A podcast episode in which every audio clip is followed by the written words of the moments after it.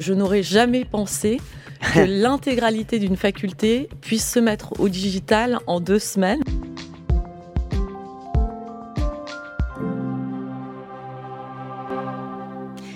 Bonjour Anne Michaud.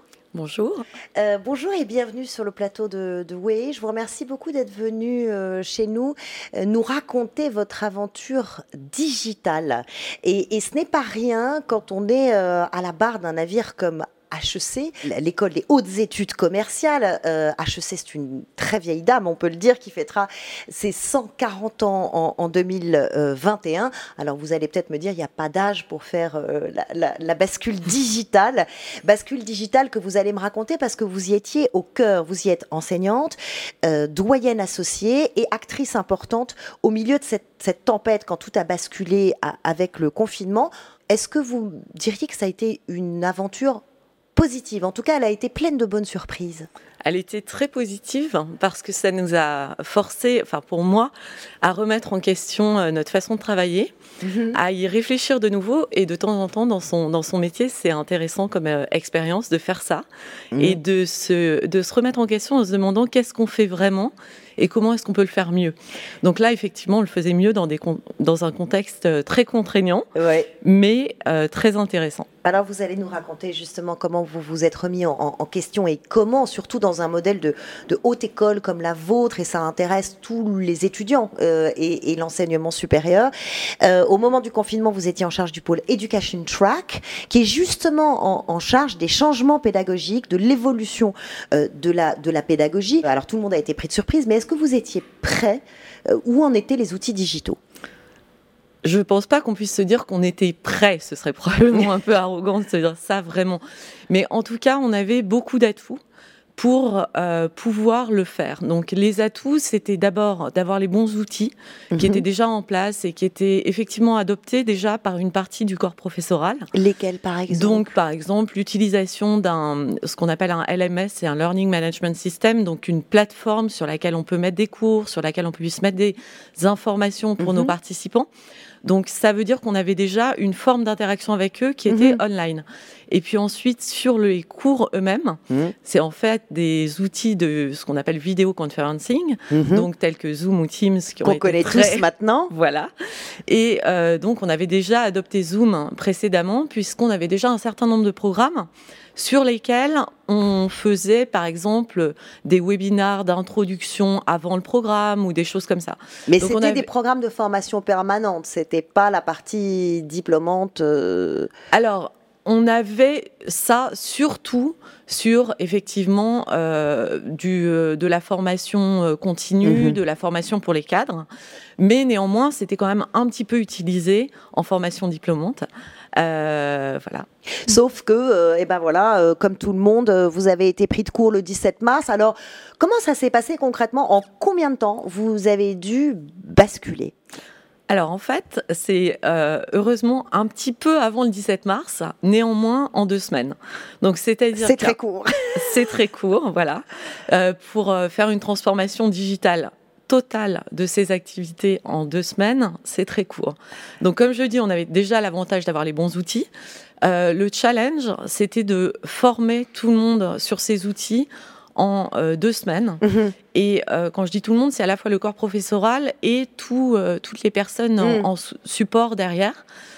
pour que bah, on puisse tout simplement programmer tous les cours online, etc. Donc euh, c'est très court. la façon de le faire, c'était euh, effectivement euh, de mettre en place différents outils de formation. Mhm. Donc déjà en une formation écrite, mhm. donc de mettre les informations disponibles, une formation en tutoriel vidéo, mhm. donc de, de, faire des tutoriels vidéo pour une prise en main rapide des outils, et ensuite une formation avec des sessions d'interaction donc, euh, formation quotidienne auxquelles les professeurs pouvaient se connecter. Est-ce que tout le monde a joué le jeu? Bah, Parce que vous dites que ça va vite. Euh, les étudiants, euh, ça paraît plus naturel. Les professeurs, peut-être ça a été un petit peu plus compliqué. Comment ça s'est passé?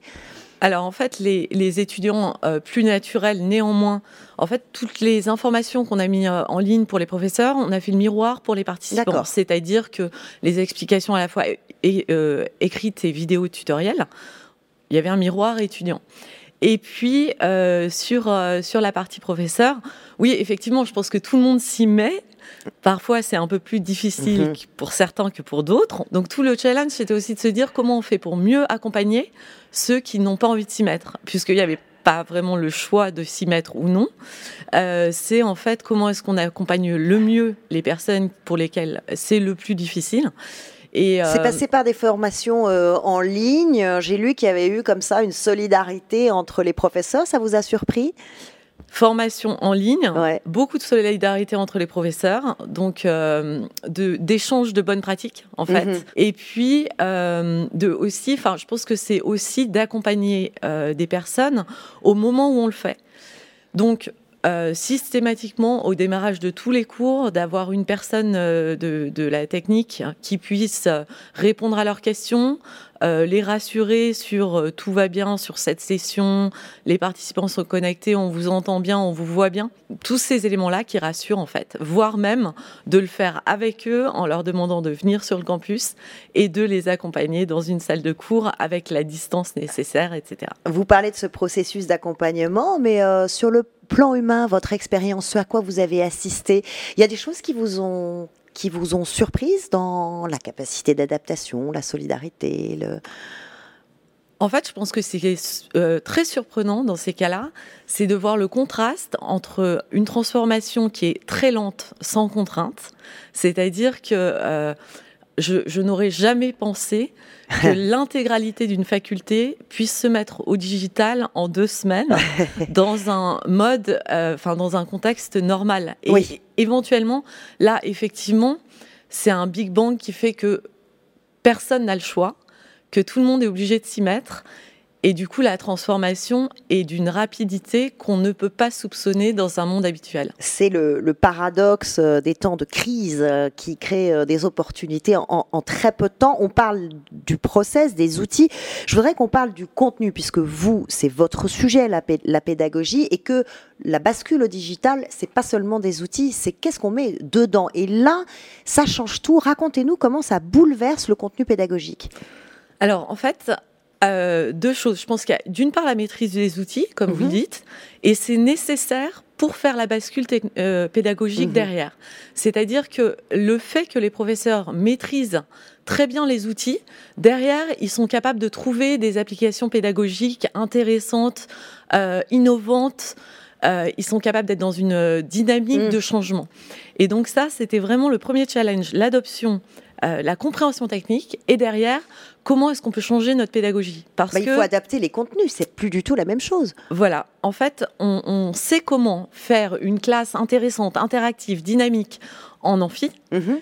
Et euh, tout d'un coup, de le faire online, ça peut pas être avec les mêmes outils. Et donc, euh, rien que l'organisation d'une session, on sait que la durée pendant laquelle les gens vont être concentrés va pas être exactement la même chose. Mhm. Donc, la nécessité de trouver des petites euh, astuces en fait pour redynamiser euh, la classe, pour garder leur attention. On, change quoi? Le, nombre d'élèves, ça n'a pas changé? Alors le nombre d'élèves, ça n'a pas changé et euh, ça, je trouve ça très important pour garder cette interaction et une proximité. Mhm. Parce qu'effectivement, online, on pourrait se dire tout d'un coup, on peut mettre autant d'étudiants qu'on veut, mhm. autant de participants qu'on veut.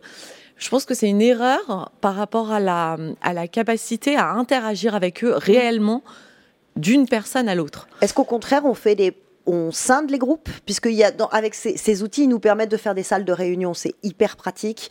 Euh, est-ce que vous en avez profité, par exemple, pour faire des petits workshops, des ateliers collaboratifs? Exactement. Donc, non seulement on fait des salles de réunion, mais beaucoup plus rapidement qu'on ne les ferait dans la vraie vie. Mhm. C'est-à-dire qu'en un clic, on se retrouve dans une salle de réunion et euh, donc extrêmement dynamique, ce qui permet d'avoir des petites discussions de groupe mm. et de dynamiser un cours avec ça.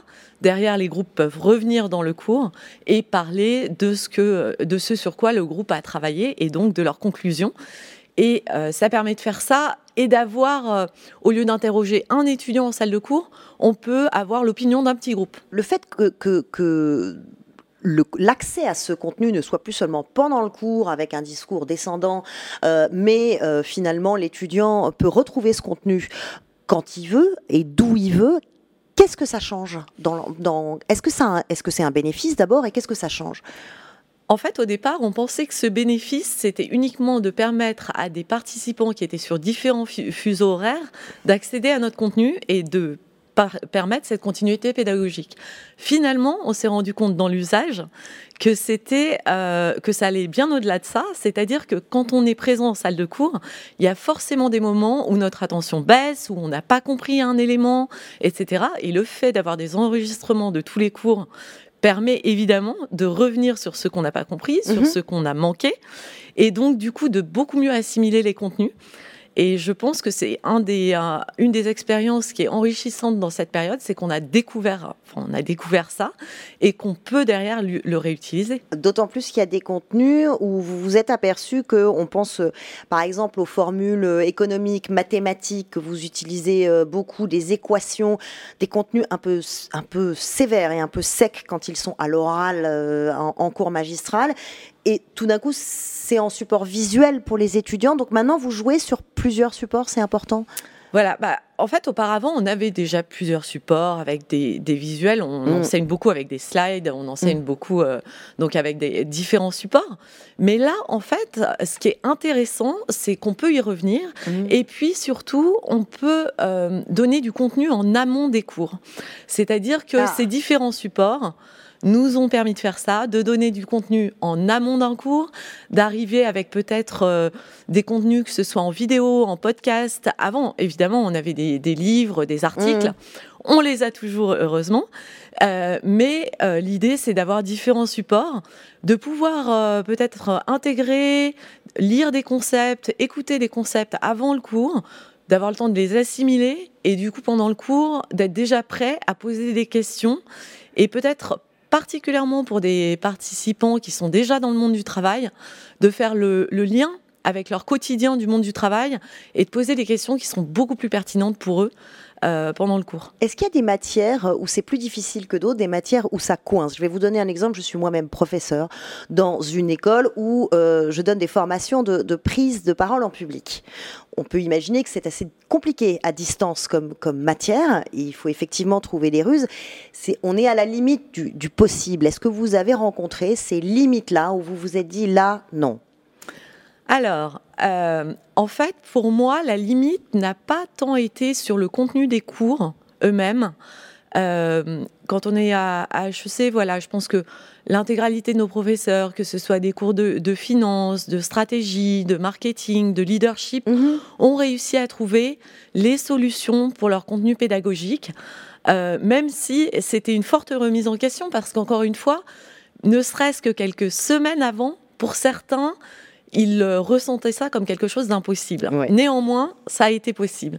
Par contre, je pense qu'un un, frein qu'on a encore et pour mhm. lesquels euh, les solutions sont encore à trouver, c'est tout l'aspect euh, networking. C'est-à-dire que un cours, c'est effectivement un cours. On est en amphi ou en petit groupe. On discute avec des étudiants de, avec un groupe, mais on a aussi toutes les interactions qu'on appelle de networking qui vont être beaucoup plus un on parle avec une personne. Effectivement, en ligne, c'est beaucoup plus difficile. La pause café, on peut pas la faire avec une personne. Leurs petites questions où ils ont plus envie d'être euh, en individualité c'est beaucoup plus compliqué. Oui, puis il y a tout ce qui a euh, extra court. Euh, la vie du campus, c'est extrêmement important. La, la, fête, les clubs, le sport, tout ce qui fait partie aussi de la culture d'une grande école. Qu'est-ce qu'ils vous disent du coup les étudiants aujourd'hui Ils vous disent on a hâte de se retrouver? Alors forcément, ils ont hâte de se retrouver, ils ont hâte de reprendre une vie de campus parce que, comme vous le dites très bien, là, je pense qu'une expérience dans une école comme HEC, ça se limite évidemment pas aux cours. Mhm. C'est aussi euh, toute la vie extra euh, extra cours qu'ils ont, euh, les associations, toutes les activités festives ou mhm. très sérieuses d'ailleurs qu'ils peuvent avoir dans différentes associations, y compris en dehors du campus. C'est-à-dire, on a plein d'associations qui qui sortent du campus, qui aident des personnes personnes, etc., ce qu'ils plus, euh, qu'ils ne peuvent pas faire aujourd'hui. Il n'y a pas eu d'initiative pendant le confinement pour qu'ils se sont mis ensemble sous, des plateformes ou autres? Ils, ont, ils ont lancé des initiatives ou pas? Donc ils ont gardé ces initiatives. Hein. Forcément, les, les outils qu'on a adoptés pour les cours, ils les adoptent aussi en dehors des cours. D'accord. Donc il se passe évidemment euh, beaucoup de choses, mais néanmoins, c'est, ça reste pas la même chose que la vie de campus. Et on essaye de les aider à trouver des façons de euh, le mieux, le faire ça le mieux possible Alors, on n'est pas encore tout à fait au bout et aujourd'hui, vous êtes sur ces formats euh, qui vont être hybrides pendant, pendant, pendant un bon moment.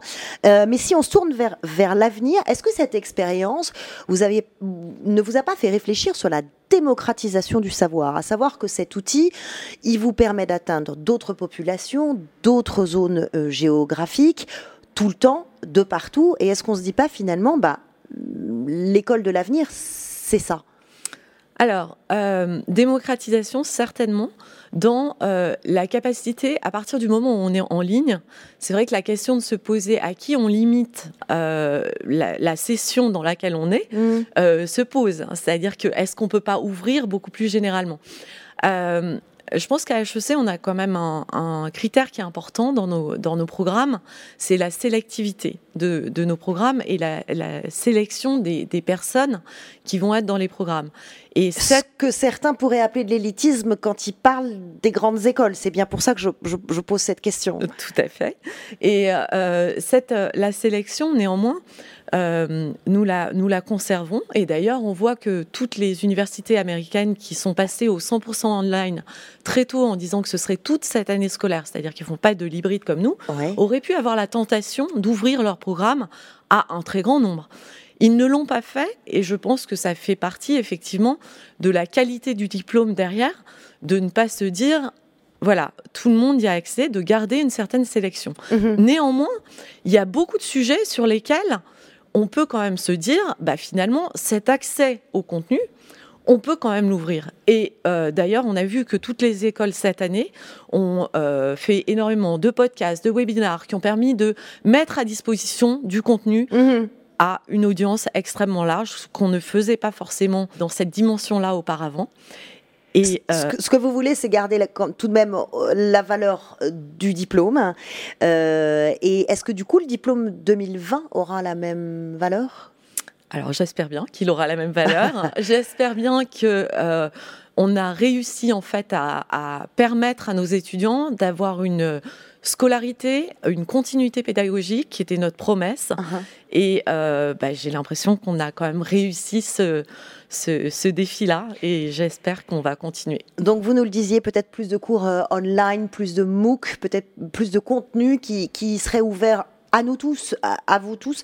Il y a des projets là en, alors, en gestation Il y a beaucoup de projets, effectivement. Euh, je pense sincèrement que la vie euh, post-pandémie ne sera pas forcément la même qu'auparavant, qu'on va continuer à, euh, qu'on a pris des habitudes en fait, mhm. y compris en termes d'apprentissage, qu'on va probablement conserver. Et euh, ben, je pense que c'est aussi notre mission de savoir adapter nos contenus à ces nouveaux usages, à ces nouvelles habitudes. Et ça voudra sûrement dire beaucoup plus de contenu online. Mais heureusement, on a des professeurs aussi beaucoup plus préparés à les, à les, produire. À les produire. Et donc, du coup, on va certainement avoir euh, beaucoup plus de facilité à le faire qu'on en avait précédemment. Merci infiniment, Anne Michaud, euh, d'être venue nous raconter cette bascule digitale d'une grande école comme HEC. On se rend compte en vous écoutant que, comme dans beaucoup de secteurs, eh ben, plus rien ne sera exactement comme avant.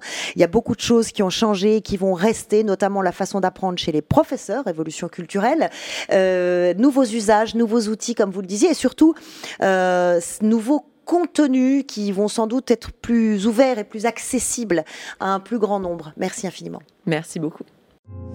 Merci d'avoir écouté Way of Trailblazer. Si vous avez aimé cet épisode, vous pouvez en parler autour de vous et dès maintenant le partager.